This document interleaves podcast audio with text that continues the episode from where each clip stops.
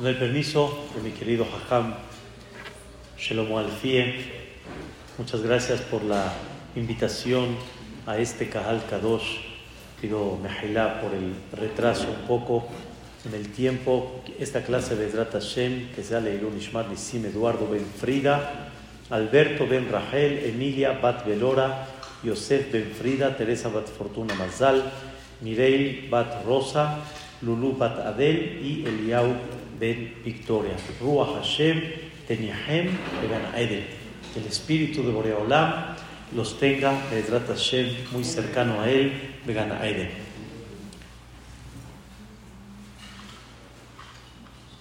Pusimos en el título de la clase, ¿qué te hace falta?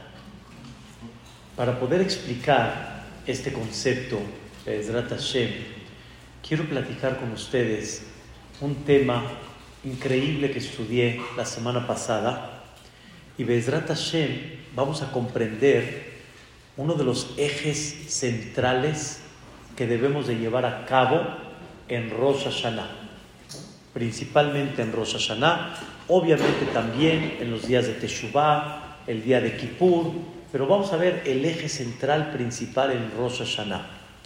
Antes que todo, quiero explicarles el Maimónides dice algo muy importante. El Maimónides dice que la persona no nada más tiene que hacer teshuvah de lo que no o lo que sí, lo que tenía prohibido e hizo, lo que tenía obligación y no hizo. Eso es lo común. Estamos muy acostumbrados a pensar que teshuvah es, ya, corrige tus actos. Pero dice el Maimónides, antes de que hables de corregir tus actos, dice el Maimónides, tienes que hacer una teshuvah más profunda. La teshuvah es meateot, no pensamientos, de los principios, los principios que una persona tiene en la vida, porque todo depende del principio. Más de lo que depende del acto, depende de los principios que una persona tiene. Les voy a dar un ejemplo muy simple. Hay gente que sabe que tal vez comer bien rico, bien sabroso, bien condimentado, bien frito, es muy rico, es muy sabroso, pero no quiere decir que es lo mejor, no es lo bueno, no es lo sano. Para que una persona se cuide de eso, ¿qué es lo que tiene que hacer? Cambiar, no dejar de comer, cambiar de pensamiento, cambiar de principio. Hay gente que dice, a mí me vale, yo vivo para comer, yo vivo para comer, pero mi vida, esto te va a hacer mal, ya, ya. Mientras no cambie su chip, su pensamiento, va a estar muy difícil que él se cuide en la comida. Ahora escuchen bien, hay muchos que sí se cuidan, pero por salud, quiere decir que ya tienen un problema y no les queda de otra más que cuidarse. ¿Por qué se cuidan? Por miedo, no por principio. En el momento que el doctor le diga, ya no tienes problema, ¿qué va a hacer? Venga, el pastelito, todo ya, directo, vamos. No cambió el pensamiento, no cambió su forma de ser. ¿Qué cambió? Cambió su acto por miedo. Eso no es nada todavía. Rabbi Israel Salanter estuvo detrás de una persona observando, mirando algo no creíble. Esta persona, no sé si conocen un poco en la historia, desgraciadamente, hubo mucha gente que los reclutaron al ejército ruso y desgraciadamente muchos Yehudim los, les, les arrancaban su esencia, su Yahadut, les llamaban los cantonistas. Y esta gente estuvo en el ejército ruso durante años, años. Hubo gente que estuvo más de 25, 30 años. Hubo uno, un Yehudí, que estaba comportadito como soldado, como era. se para a tal hora, come a tal hora, cena a tal hora, más de 25 años. ¿Qué se imaginan ustedes? Ya, 25 años comportándose de esa forma, seguramente después de que lo liberen, ¿cómo se va a comportar? Así, ya. Y Rabbi Israel Salanter lo vio, después de que se liberó, se paraba tarde, no tenía hora de comida, no tenía orden, cuando todo lo que había en el ejército, ¿qué era?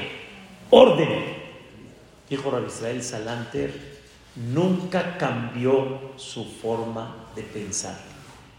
Todo lo que hacía, 25 años, lo hizo por qué? Por miedo. Obviamente lo van a castigar si no hace, pero nunca porque así debe de ser. Cuando no es convicción propia, no cambias. ¿Y cuál es la idea? Que cambies qué? Tu pensamiento. Cuando cambias tu pensamiento, tu forma de ver las cosas, entonces vas a lograr cambiar. Esa es la idea principal de Teshuvah. Hay una pregunta muy chistosa, pero es muy sin pena, no pasa nada. ¿Pagamos la luz para que no la suspendan o porque hay que pagar la luz? Eso es todo. Si no la cortarían, nadie pagaría. ¿Cuánta gente, lo digo en buena onda, pero es normal. ¿Cuánta gente conoce que antes de que llegue el, día del pago ya están pagando su deuda? Los clientes, todos, sí, ya están pagando, ya están, por favor, recíbeme antes del, del, fin, de la fecha de pago, por favor, déjame pagarte. No hay. ¿A dónde está el tema? Acá. La teshuvah, aunque la persona pague, pero si no cambia su principio, todavía no avanzó. Dice el Maimónides, tiene un valor el que la persona lo hace por temor. No voy a alargar ahorita en este tema. ¿Cuántas cosas en la vida haces por temor? Real por temor, como que no suspendan la luz, que no te pongan la araña ahí en Polanco, que no te... Muchas pagas para que no te demanden, muchas cosas haces por temor. Y mucha gente nos dice, pero a mí no, no me obliguen, a mí no, no, no por temor, a mí por amor. Mi pregunta hacia mucha gente es, ¿cuántas cosas haces realmente por amor? ¿Y cuántas haces por temor. ¿Cuántas cosas realmente son principio en la vida y cuántas cosas no son principios sino no me conviene? Hasta la pareja misma hay muchas cosas que es por negocio, trueque. Me das, te doy. ¿Qué recibí? ¿Qué te doy? Todo eso, Rabotal, hay que empezar a entender. Eso se llama irá, y lo otro se llama ahaba. Cambiar el chip es ahaba. Hacer muchas cosas como las hacemos es irá. Y por eso el Rambam dice y destaca, empieza a cambiar tus valores. Rosh Hashanah es cambiar de visión en la vida. Rosh Hashanah no es como muchos pensamos, Teshuvah así nada más, superficial. Rosh Hashanah es darle luz a tu vida, es darle un sentido a tu vida, es comprender el objetivo original, es comprender el propósito en, el, cual, por qué haces las cosas. Esa es la Teshuvah real. Hoy quiero destacar algo muy interesante. Los Jajamí me enseñan, hay uno de los eh, los Jajamim, que se llama Rabbi Yaakov Bala Turim, que él fue el primero que editó cuatro tomos diferentes dividido en el tema de Alajá, lo que le llaman el Shulchan Aruch, Orahaim, Yore de Ajo, Ben Él escribe sobre el mes de Elul escribe Tana de Pirke de Rabbi Eliezer. Se estudió en los capítulos de Rabbi Eliezer. Normalmente el Tur no trae fuentes ni del Talmud, ni de la Mishnah. Normalmente el Tur va directo a la Halajá. Y de las pocas ocasiones que me trae una fuente es en el mes de Elul que dice Tania Bepirke de Rabbi Eliezer. ¿Qué era Pirke de Rabbi Eliezer? Rabbi Eliezer era Rabbi Eliezer de Burkenus, que le llamaron Rabbi Eliezer Agadol. ¿Quién era este jajam tan grande? Quiero platicarles muy en breve su historia, pero para eso vamos a llegar al punto esencial. Rabbi Eliezer era un hombre que no sabía nada a los 28 años de edad. Nada. No sabía absolutamente nada. Ni Birkat Amazon, ni Kriyat ni Tefilá. No sabía nada. Pero su papá era muy rico. Muy rico. Urkenus era riquísimo.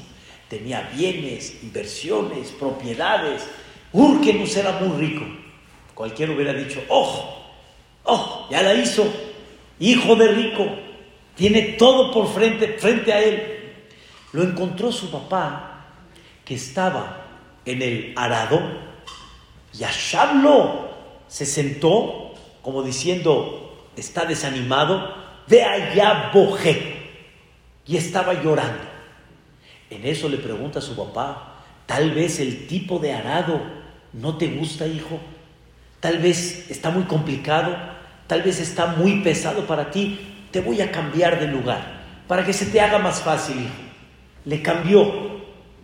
Y dice el, el Pirke de el mismo contó su historia.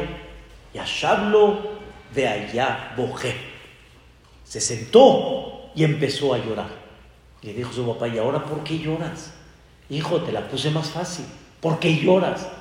Le dijo, su, le dijo Rabbi Eliezer a su padre, quiero estudiar Torah. Le dijo, Urkenus, a estas alturas quieres estudiar Torah. 28 años de edad quieres estudiar Torah. Cásate, ten hijos, educa a tus hijos en el camino de la Torah. A ellos déjalos que estudien Torah. Tú a estas alturas quieres estudiar Torah. En otras palabras, Urkenus, el papá, ¿qué le dijo? La, no es para ti. Y Shablo de allá bojé volvió otra vez a llorar. Hizo huelga. Todo está escrito en Pirke Rabbi Hizo huelga dos semanas. ¿Huelga de qué? De comida. ¿Qué quieres comer? Nada. ¿Qué quieres comer? Nada. Después de dos semanas de ayuno, obviamente comiendo muy poco, pero relativamente ayudando, se le presentó Eliyahu Naví. Y le dijo Eliyahu Naví, ¿qué pasó hijo? En vez de que le diga, Rabbi Eliezer, Eliyahu Naví, ¿qué tiene? Yashablo de allá boje. Voy a repetir estas tres palabras porque así está escrito tal cual. Se sentó y empezó a llorar. Delante de Eliyahu Naví le dijo, bueno Eliyahu, ¿por qué lloras? Quiero ir a estudiar Torah. Le contesta Eliyahu Naví, ¿quieres estudiar Torah? Vete con Rabbi Yohanan ben Zakai. Era el Hajam Bashi tipo, el Rosh Shiva, Rabbi Yohanan ben Zakai. Vete con él y él te va a enseñar Torah. Dejó todo, ni le avisó a su papá, se fue y llegó con Rabbi Yohanan ben Zakai. Le dijo Rabbi Yohanan ben Zakai, ¿en qué te puedo servir, hijo? Yashablo de allá bojé. Bueno, cariño, hombre, deja de llorar, habla. Habla, lo digo con toda intención. Habla de algo. ¿Por qué luego, luego a qué? A llorar. Llegó Rabbi, eh, y le dijo, quiero estudiar Torah. Le dijo Rabbi Yohanan Ben Zakai, ¿qué sabes, hijo? Nada más para saber en qué está parado. ¿Qué sabes? No sabía ni Kriyat Shema, ni Birkat Amazon, ni Tefilá. Dijo Rabbi Yohanan, te voy a enseñar la base. Le enseñó Kriyat Shema, Birkat Amazon, Yashablo allá boje. Otra vez. Se volvió a sentar y empezó a llorar. Y le dijo, ¿y ahora por qué lloras, hijo? Le dije, no vine aquí a aprender Birkat Amazon y crear Shema y Tefilá. Vine aquí a estudiar Torah, quiero estudiar Torah. En eso dijo Rabbi Hanan, ahora sí, con mucho gusto, te voy a enseñar Torah. Y salió Rabbi Eliezer Agadol. Rabbi Eliezer Agadol dice la Gemara, que si todos los mares fueran tinta, si todos los cielos fueran pergamino, no alcanzan a escribir toda la Torah de Rabbi Eliezer Ben Urkenus. Cuando él no sabía nada, nada, vi una explicación maravillosa.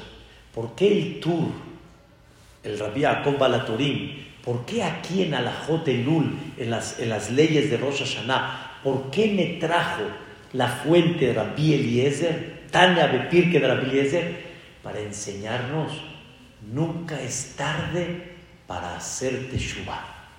Nunca. Y la persona a la edad que tenga, como, como Rabbi Eliezer Agadol, todos tienen la capacidad de ser grandes.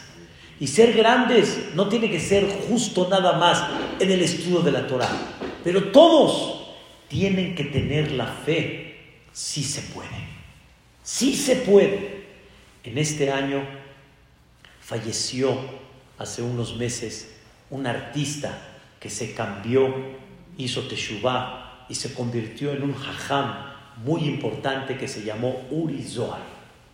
No sé si escucharon de él. Él era artista, artista y aún después de que hizo teshuvah no dejó de ser artista. Era, era increíble. Vino aquí a México en dos ocasiones, yo lo fui a ver a Ramat Shalom, impactante, fue a escuchar su historia. Este Uri Zohar empezó sus primeros pasos a los 40 años de edad, cuando estaba en su mero, mero apogeo, como decimos acá, de su carrera artística. No es de que él hizo teshuva porque ya estaba aburrido, porque se sentía vacío, no fue un hombre que realmente estaba en su cúspide y estaba conquistando toda la fama en Eres Israel. Y no le faltaba nada. Y lo que él quería, hacía. Cuando él regresó en Teshuvah fue un golpe muy duro para muchos. Golpe en el buen sentido. O sea, fue un golpe que muchos dijeron, pero ¿qué pasó? ¿Qué sucedió? Hay gente que porque ya está vacía, no, dices, seguro regresó en Teshuvah porque se sentía vacío. Seguro regresó en Teshuvah porque ya estaba deprimido. No. ¿Qué pasó con él? Era un hombre muy jajam, muy. Un hombre que no dejaba de pensar. Y se, se presentó delante de una persona en una fiesta y de repente empezó, como ya saben, a burlarse un poquito y todo. Y a hacer preguntas como que diciendo, eh, a ver ustedes qué contestan. Y le dijo, ¿quieres respuestas? Aquí está mi tarjeta con mucho gusto nos sentamos y platicamos. Dijo Uri Zohar, recuerdo sus palabras hasta ahorita, Raiti mimuli Adam Retzini. Vi delante de mí un hombre serio, un hombre que no va con juegos, y la verdad me pegó. Y le hablé por teléfono. Y me senté con él. Y la primera sentada duró cuatro horas. Y no había forma. Todo lo que decía era Emet. Todo lo que decía era Emet. No hay. Me comprobó Toramina Shamay. Me comprobó Am Israel. Me comprobó el camino original. Al final, él hizo una teshuvah que se convirtió en un hombre que se dedicó a ver por muchos y por muchas almas que hagan teshuvah. Nunca es tarde para hacer teshuvah. Y es lo que nos enseña Rabbi Eliezer Agadol. Pero aquí viene el tema. ¿Por qué se enfatiza tanto el tema Yashablo Beaya Boje? Se sentaba y se ponía a qué? A llorar. ¿Qué significa el llanto? Rabotay, todos saben que el concepto del shofar, el sonido original del shofar, ¿cuál tiene que ser? La Torah dice que van a tocar teruá. ¿Qué es teruá? Quiero decirles que hay muchos conceptos en la Torah que como no son en el idioma actual, entonces muchos conceptos no están claros. ¿Qué es teruá? ¿Qué significa teruá? ¿Qué sonido es ese? El Targum, uno de los que explican el Humash, dice, teruá es yebabá. ¿No? ¿Y qué es yebabá? Yebabá, dicen los jajamín, es llanto. Llanto. Eso significa teruá. En otras palabras, ¿qué vienes a tocar con el shofar? ¿Un sonido de qué? De llanto. Ah, caray. ¿Por qué tiene que ser un sonido de llanto? Y es sabido que en Rosh Hashanah lo que la persona no debe de hacer en Rosh Hashanah, lo último que debe de hacer es estar triste. O sea, no debe de despertar sobre él el juicio divino. Debe de ser lo contrario. La persona no debe de estar triste. Entonces, ¿cómo la esencia del shofar que es llanto? Y por el otro lado me dices que en Rosh Hashanah no hay que estar qué? Triste. ¿Cuál es la idea? Hay dos puntos en este sonido del llanto. Ustedes conocen que hay dos tipos de sonido en teruá. Teruá es, es, es el sonido que la Torah dice. Pero no hacemos nada más teruá. Hacemos dos tipos de sonido. Los jamín tuvieron la duda cuál es el sonido original de ese llanto. Es un sonido de llanto real cuando una persona está llorando y está ahogado. ¿Cómo llora? Eso es tu, o tu, tu, tu, tu, tu, tu, tu. Y hay otro sonido que es tu, tú, tú, ese sonido qué es? Es de llanto. ¿Qué sonido es ese? Es un sonido cuando tú escuchas de repente a tu marido, a tu hijo, que hace, ay, ay. Te acercas y ¿qué le preguntas? ¿Qué tienes? Ese es el sonido de Shevarim. Y Shevarim es como la queja de un enfermo. Sale que hay dos sonidos en el sofá. O como un enfermo, o como una persona que está llorando. ¿Cuál es el factor común de los dos? Escuchen bien.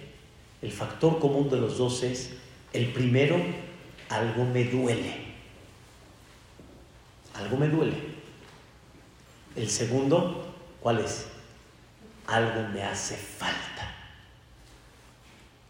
No hay algo que exprese tan profundo una falta como un llanto.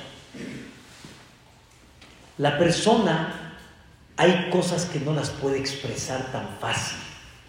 Pero ¿saben cómo si todos expresamos algo cuando nos hace falta? Pero de veras que nos hace falta. Llorando. El llanto es un vacío. El llanto, algo me hace falta. La queja, pero no la queja de, sino de dolor, como el enfermo, algo tienes. ¿Qué te duele? ¿Qué te hace falta? ¿Qué te duele? Y aquí es donde Dios quiere ver en Rosa Hashanah como Rabbi Eliezer. Rabbi Eliezer manifestó qué le hace falta. Realmente qué le hace falta. Si yo les pregunto a muchos, ¿qué te hace falta? Real, real. ¿Eso es lo que te hace falta? ¿Saben cuánta gente se acerca a grandes jajamín y les dice, dígale jajam que me dé una veraja? Dígale. Y Jam Shimon que por hablar me mande refuash lema. Ham Shimon decía, en su español muy pobre decía, ¿qué querés? ¿Qué quieres? ¿Qué querés? Casi todos dicen lo mismo. Casi todos dicen lo mismo. Digan, digan ustedes, ¿qué, pide uno normalmente? ¿Ah? Parnasa. Parnasa. Es lo que me vaya bien en la Parnasa. ¿No? Es normal. La otra, muy común, salud. Salud. ¿Sí? Otros tal vez, hijos. ¿Sí? Salón bait. ¿No? Ya, en otras palabras, lo, lo que te provocaría sin eso problemas es lo que quieres estar tranquilo y no tener problemas. Ya ni tengo medios, oh, ya. Hay salud, no duele nada, oh, ya. Eso es lo que te hace falta. O eso es lo que te quita problemas. ¿Realmente qué te hace falta? Cuando llegan parejas y empiezan a tener falta de comunicación entre los dos, eso sí hace falta. Falta comunicación, falta de comprensión. Cuando los hijos no están en un buen camino o cuando no sé cómo resolver un tema de los hijos, eso sí me hace falta. ¿Cuál es el propósito realmente de un matrimonio? Hay que empezar a ver la luz. ¿Cuál es el propósito? Ahorita que estoy atendiendo las parejas antes de que se casen, preguntamos los nombres, les pregunto a, la pareja, a las parejas, una pregunta. No hay alegría en el mundo como Hatán y Kalá. En el mundo, no es, es el mundo. El mundo es, wow, Hatán y Kalá es increíble.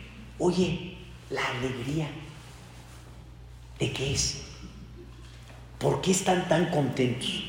¿Contentos de qué? No saben la que se les espera. O sea, ¿por qué están tan contentos? No, ¿En serio? Y la canción en mi época, no sé si hoy en día hay otra canción, ya se casó, ya se amoló. ¿Por qué? ¿De dónde salió esa canción? ¿Estaba así nomás? No. De alguna manera, y hoy, ayer, no, ¿cuándo fue? Antier. Antier estaba escuchando a una persona que estaba planeando su vida, ya tiene los 25 años, y a los 27 y a los 28, no, yo quiero seguir todavía con, a, los, años de los 20. Le dijo uno, bueno, ¿y cuándo? No, yo, porque estaba escuchando, ¿y cuándo? Calma, déjame disfrutarla, déjame. Espérame, ¿qué es el matrimonio? El matrimonio es un dolor de cabeza. El matrimonio es así nada más como se oye un compromiso, pero te quita la libertad. ¿Qué es un matrimonio? Y todos los que festejan, ¿qué festejan? ¿Qué festejan? O sea, un poquito de sentido a la alegría. Vamos a dejar a los novios. Vamos a dejar a los novios. Todos nosotros que vamos a las bodas. ¿A qué fuiste? ¿A pasar la padre? ¿A qué fuiste? Sí, a comer. A ¿A qué fuiste? ¡Ay, felicidades! Felicidades de que tú sabes la que se le espera. Ya, ya lo viste. ¿A qué fuiste? ¿A qué vas? ¿A consolarlo? Vamos a ver cuántos consolados así. Yo siempre digo, vas a marearlo para que no abra los ojos. Eso es acá, eso vas. A marearlo nada más. ¿Qué, qué, qué significa? ¿A qué, ¿Cuál es la alegría? Rabotay, si no nos ubicamos, no vamos a entender realmente qué me hace falta. ¿Qué me hace falta? ¿Qué necesito? ¿Sobre qué debo de estar pidiendo tefilá a Boreolam? Ya vamos a dejar el tema común de todos. ¿Saben ustedes cuántos portones pedimos en Rosh? ¿Cuántos? 50. Son 50 portones en total que van con el orden del Aleph. Share Orah, Share Berajá, Share Gilá, Share Ritzá, Share Obleadar, etc. Pero ya está el Hazán sabe cuáles son los portones que pegan, los que la min es fuerte. Entonces, Share Parnasato va. Amén. Ah. Share Está llorando. Amén. Todo, sí. Share Barto. Amén. Sí es bueno. No sé qué sea Share Barto. No. Oye, espérate, si hay 50 portones, quiere decir que cada uno por sí mismo es importante. Pero tú nada más te concentraste en los que te quitan el dolor de cabeza, los que te quitan el problema, pero no te concentraste en los que realmente necesitas, en lo que realmente hace falta. Y ese es el secreto de lo que una persona debe de aprender qué significa el llanto. El llanto significa cuando una persona se ubica y realmente entiende qué me hace falta. ¿Cuántas tefilot hizo Moshe Rabenu para entrar a Eretz Israel? ¿Ok? 515 tefilot. 515 tefilot, explico, está muy claro, no es al estilo mexicano. Órale, ya, Dos tefilot. Ya, órale. Tres. Ya, Moreola, no seas así, hombre. Cuatro. Órale, Moreola. Bueno, cuatro. Mañana nos hablamos otra vez y vemos. Ya, órale. Seis. No. Cada tefilá de Moshe Rabenu era una tefilá como si fuera la primera, pero escuchen bien. Si uno está dispuesto a pedir 515 tefilot, quiere decir que para él eso es qué? lo más necesario que hay, lo máximo. Entrar a Eretz Israel es lo máximo. No hay algo mejor. Sin Eretz Israel me faltan mitzvot. Me falta una elevación espiritual, aún que subí al Arsina y 40 días y hablando como Reolam. Me falta algo en la vida. Me falta, lo necesito, me duele. ¿Cuántas tefilotas están dispuestos ustedes a hacer por ahí?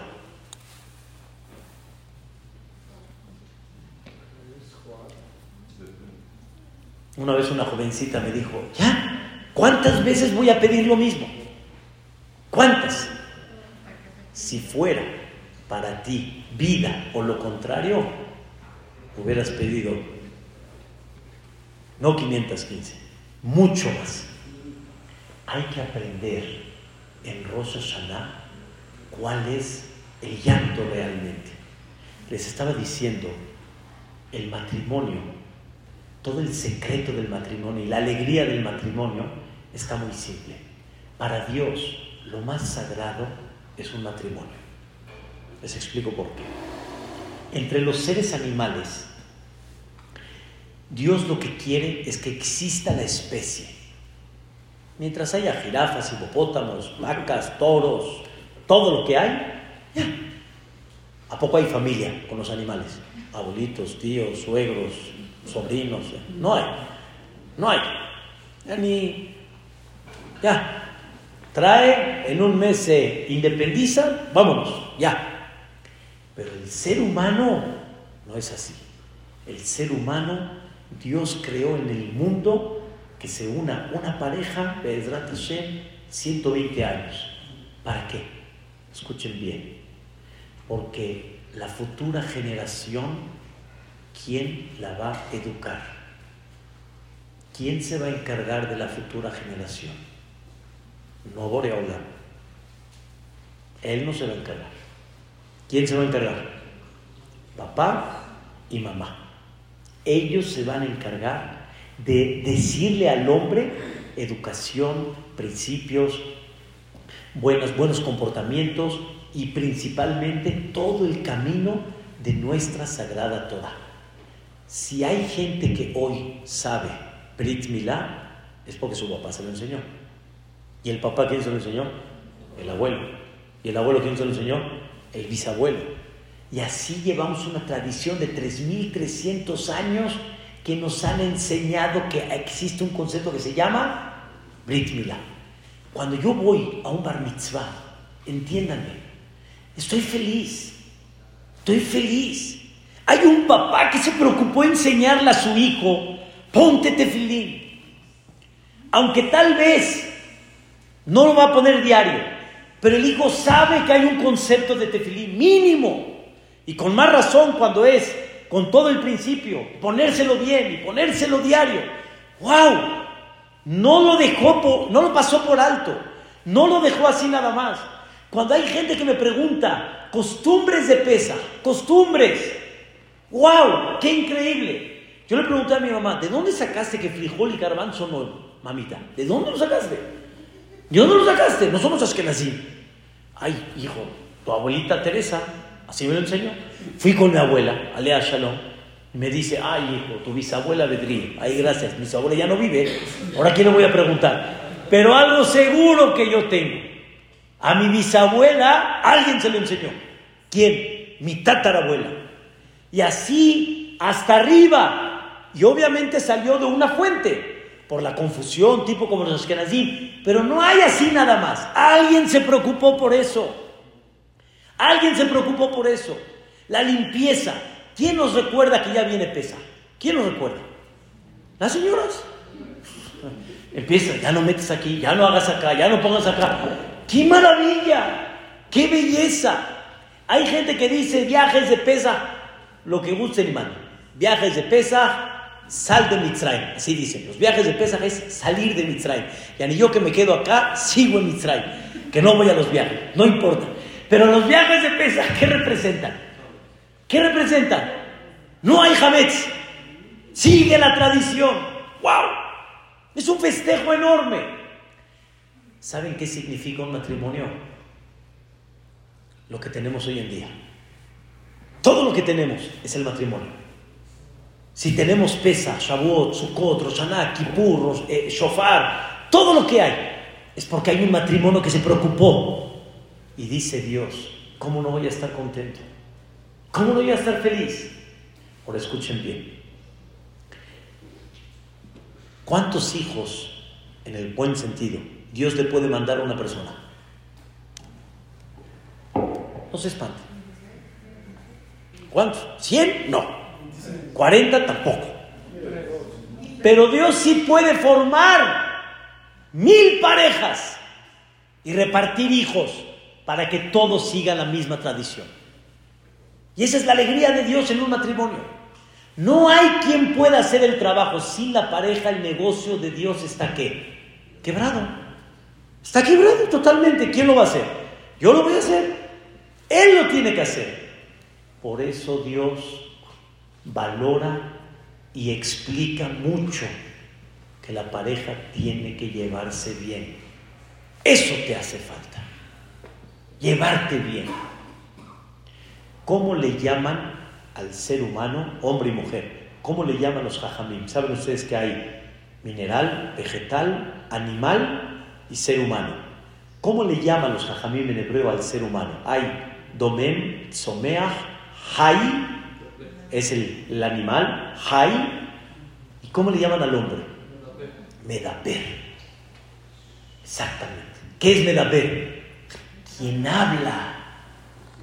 El hombre es el, es el que habla. ¿Cómo se puede llevar a cabo la, la construir, manifestar, transmitir todo con el habla? ¿Algún día se imaginaron un mundo mudo? ¿Se imaginaron un mundo mudo? Sin hablar. Hubo uno que dijo, oh, sí, yo te quiero ver ese ojo, sí, de tu esposa tal vez, pero no del mundo. Sí. Habla de algo, habla. No te quedes callado. El habla es muy importante. El habla, queridos hermanos, no es nada más para transmitir valores. Ahorita lo que estamos explicando, por ejemplo, en una clase, que no es lo mismo cuando se transmite con palabras. El habla es en especial el arma, el arma importantísima para levantar ánimo, para construir para dar, wow, valorización, para darle a una persona lo que realmente vale, para transmitir amor y cariño.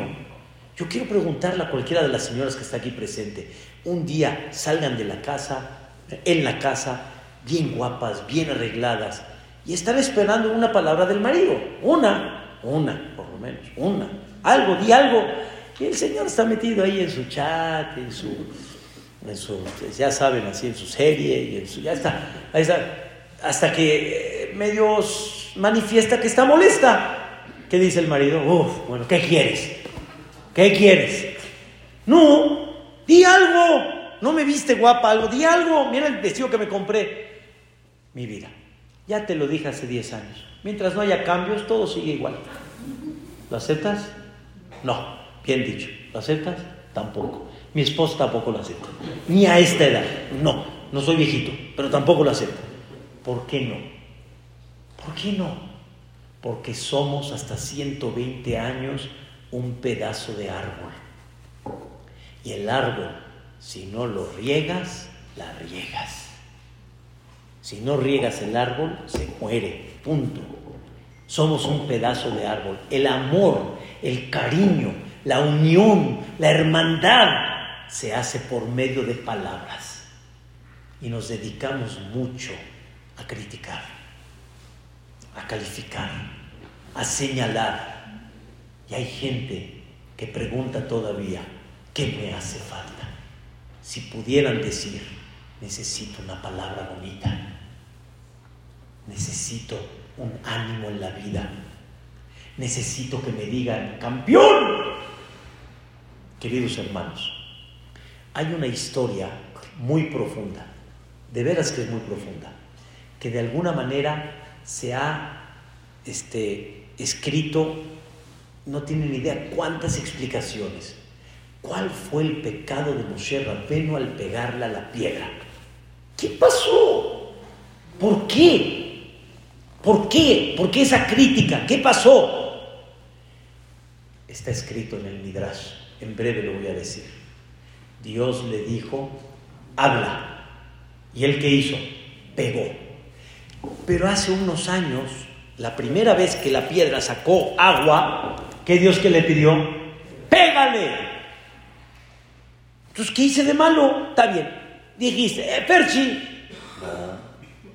Antes era pégale. Ahora háblale. Antes tal vez era la reglita, como en la época del Talmud, que nos ponían así la mano y la reglita. Ahora ya no funciona la reglita. ¿Ahora qué es? Háblale. Ah, entonces así chiquiadito que hay que hablarle bonito. Sí, entiéndelo. Él está esperando que le hables. ¿Saben cuántos jóvenes, jovencitas, esposas, maridos necesitan que les hablen? Y en vez de que les hablen, los golpean con palabras, los critican. Y eso es un dolor muy grande. Mi hijo dio una definición maravillosa, que la tengo muy guardada todo el tiempo. Tú estás relacionado con él por la figura o por lo que es él. La figura significa estás esperando que sea doctor. Y si no fue doctor, ya no. ¿Su valor es la figura o es la esencia, lo que es él? Como este ejemplo hay muchos, hay muchos. Y el hijo, la hija, el marido, la mujer perciben muy bien ese tema. Señoras y señores, cuando muchos vienen al CNIS, aprendí y entendí, cuando fui por primera vez a Ham de un Betacnese, entendí algo nuevo en mi vida. Yo venía del Kolel Maor Abraham, de Yeshivot, Tefilot, no nada más en silencio, ya ni, como dicen, de aquí nos vamos al cielo directo. O sea, ¿qué les digo? ¿Qué Tefilot? Y de repente te encuentras en un ambiente que la gente habla. Las mujeres hablan, los hombres hablan. Es muy fácil decir, ¡Shh! ¡Ya! ¿A qué vinieron al CNIS? ¿Cuántas veces hay que decirles? ¿Qué siente una persona que vino al CNIS? ¡Ya vino! ¿Qué vino? Vino a fotografiar, vino a tomar café. Vino porque siente que algo tiene que hacer por Dios. Y tú le das el sentimiento que toda su llegada al CNIS es Efes. No vale nada. Un Ifga. Lo hieres. Automáticamente lo hieres. Ustedes van a preguntar. Pero, pero, deja de hablar. Yo quiero que nos encierren a los que entendemos un poquito de tefilá que nos encierren en un lugar tres horas y que hablen en chino. Y tú tienes que estar sentado ahí, sin teléfono, sin celular, sin hacer nada. Y tienes a tu compañero al lado. ¿Qué vas a hacer? ¿Qué vas a hacer? Te vas a poder hablar. Vas a hacer exactamente lo mismo que el otro. Exactamente igual. Entonces, ¿qué es lo que debemos de hacer? Enséñales poco a poco, dirígelos, dales ánimo, háblales. Eso es lo que hace falta. Pero principalmente en la pareja, en los hijos, eso es lo que hace falta. ¿Saben cuántos problemas y pleitos de Shalom Bait, de negocios, etcétera? Todo por una sola cosa, por la palabra. Tú, Parnasato va, amén. Te hace falta sacar algo bonito de tu boca, hombre. Te hace falta animar al otro. Te hace falta tratarlo correctamente. Cuando estudié este tema con una persona, me platicó algo impactante. Una persona tomó una mercancía, al final no le pagó. Y al principio le estaba hablando por teléfono, ya no le contesta. El clásico de todos, ya no contesta. Ustedes pónganse a pensar un minuto, ¿por qué ya no contesta? Porque lo único que recibe la llamada, ¿qué es? Gritos, insultos, etc. Después de que estudié esto, me dijo Jajá, le mandó un mensaje y le dije, ven, vamos a platicar, vamos a conversar. Vamos a, hacer un trato, créemelo, podemos solucionarlo, no te preocupes, no vengo a hacer ese ogro, no estás equivocado. Al siguiente día estaba ahí presente. No tenemos idea cuánto podemos hacer con la palabra. Eso es veje, eso es llanto. Llanto significa que me hace falta, pero no estás ubicado qué realmente te hace falta. Nunca vas a llorar por algo que no sientes que es lo que te hace falta. Y empieza a abrir los ojos. Realmente, ¿qué te hace falta?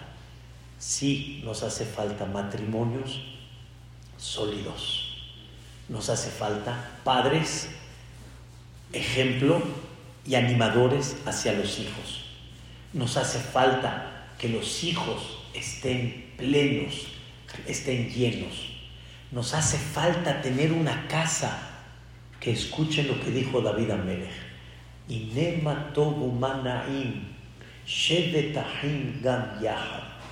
No hay una cosa más buena y más agradable cuando los hermanos están ¿qué? unidos. No hay algo tan hermoso como la familia. No tienen idea. La familia es fantástica. Lo que tú aportas yo no puedo aportar, lo que yo aporto, él no puede aportar. Todos nos unimos. La casa tendría que ser aquella que todos anhelen llegar a ella. Que todos digamos, oh, estar en la casa. Y no, ¿a dónde vamos? ¿A dónde salimos? Y cada uno a ver a dónde quiere ir. La casa es algo maravilloso. La casa es algo extraordinario y con un poquito de ubicación, nosotros como padres podemos provocar que la alegría esté en la casa. La felicidad es tener muchas casas, en muchos lugares, salir. La alegría original está en la casa, dentro de la casa. ¿Qué es la casa? La familia, la pareja. ¡Wow! Es una belleza el que comprende eso, es una cosa maravillosa. una cosa increíble. Pero ¿de quién depende? De ti. ¿Y qué necesitas? Cambiar los principios y entender. Eso es lo que te hace falta. Por eso les dije el ejemplo del, portón. Sha'aret Ba'artov. ¿Qué es Ba'artov? Y ahora sí les voy a explicar. No nomás así el amén. ¿Qué es Ba'artov? Ba'ar, una reunión que sea buena. Una reunión que nos reunimos y platicamos y conversamos. Y wow, qué increíble. Sha'aret Ba'artov. No les puedo explicar. Muchos sí conocieron a mi suegra. Alea Shalom, la señora Ivonne Michan. Los domingos no existía salir. Salir al jardín todo. ¿Dónde era la salida? En casa de mi suegra. Casa de mi suegra fue mesa de ping-pong, era el comedor, era la casa de los sustos, el cuarto de mi suegro, y el, vestidor, era la montaña rusa, no sé cómo la hacían abriendo las camas, no recuerdo qué tanto relajo hacían ahí todos. Pero todos anhelaban ir a la casa de mi suegro. Era la alegría. No había otra salida. Y aparte que les digo, los hoyones, la Rosia Hamod, y no, comida, convivencia. ¡Wow! ¡Qué increíble! ¿Quién de mis hijos y mis sobrinos, todos, pueden decir, no había una alegría como esa? Nunca sentimos, ¿a dónde vamos? Nunca sentimos eso. Ahí estaba todo. Y Hasta ahorita le digo a mi esposa, ojalá que podamos lograr eso cada vez más en la casa. Ojalá. Y esa alegría de que llegan las, las, las, nietas, llegaban y yo quiero hacer contigo jalota, bolita, yo quiero... ¡Qué cosa tan increíble! Esto es lo que nos hace falta. Y ese es el llanto de Rabbi Eliezer. ¿Qué aprendimos el día de hoy?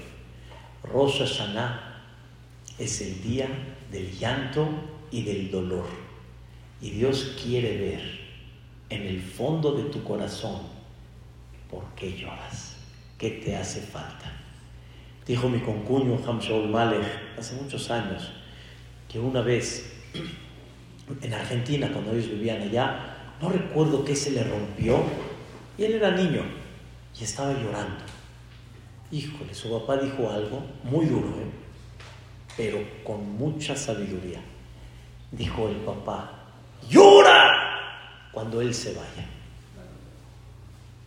No llores por esto, hijo. Esto no es lo que te hace falta. Esto no es lo que realmente vale la pena. Llora cuando realmente haya algo que ya no puedas reponer, que ya no puedas hacer. ¿Qué hay que pedir en Rosh Hashanah? Dios quiere ver en ese sonido del shofar qué te hace falta. No digas que esto es lo que te hace falta. Dice Dios, por favor, no es lo que te hace falta. Ve tu matrimonio. Es lo que te hace falta ahorita, miseria. Es el tema que te hace falta. Salud, sí, todos, que tengamos salud. Es lo que te hace falta realmente. Hay cosas que te hacen falta. Falta, realmente te hacen falta. Ve la casa, ve la pareja, ve los hijos. Hay muchas cosas que realmente hacen falta. Y aquí está el secreto. Dice Boreolam, comprende lo que realmente tienes que empezar a observar en la vida. Hay una frase que decimos empezando Rosh Hashanah. Tichle Shana Bequilelotea. Que se termine el año y sus kelalot barminan. Tahel Shana, que recaiga el año, ubirjotea. La persona, antes de decir esa frase, primero que se concentre cuántas cosas buenas sí tuvo. ¿Cuántas cosas buenas sí tuvo? ¿Cuántas? Empieza. ¿No hubo faraj? Sí. ¿Bodas hubo? Sí. ¿Salidas? Sí. ¿Starbucks? También. Este, digan, ¿cuántas? ¿Cuántas? ¡Uh! Muchas. ¿Cenas? Bien. Increíble. Hubieron cientos y miles de cosas muy buenas. Viene Boreolam y te dice, después de todo eso bueno que, que, que realmente sí tienes, quiero escuchar qué te hace falta. Realmente qué te hace falta. Aprende a apreciar lo que realmente tienes y empieza a sentir realmente qué te hace falta. Hay gente que no puede caminar. A él sí le hace falta caminar. Hay gente que perdió ciertas cosas que ya no las puede recuperar. A él sí le hacen falta. Tú sí las tienes. ¿Qué te hace falta? Empieza a pensar un poquito más. Rabotai, hay que pensar mucho, recapacitar.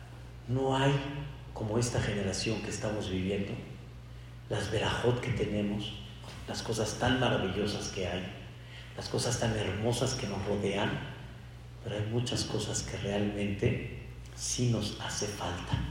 Y vamos a tratar de concentrarnos en ellas en Rosh y tratar de ser como Rabbi Eliezer, que realmente él sí lloró, él sí manifestó, él sí entendió, pero no es demasiado tarde. Y cuando hay un llanto profundo, hay un portón que nunca está cerrado. ¿Cuál es el portón que nunca está cerrado? El portón del llanto nunca está cerrado, porque ese es el que manifiesta y expresa lo que realmente te hace falta. No vamos a pedir por pedir, vamos a pedir lo que realmente nos hace falta, que Dios los bendiga, que siga dándoles la verajá que tienen, que mantenga Dios la verajá que tienen, observen cómo hay muchos que tienen mucha verajá y que Dios les mande más y que lo que nos hace falta Dios nos ilumine y que Dios nos mande pronto, pronto el Mashiach y mientras llega el Mashiach que nos mande una Shana Tova, un que así sea. Amén. Que Muchas gracias.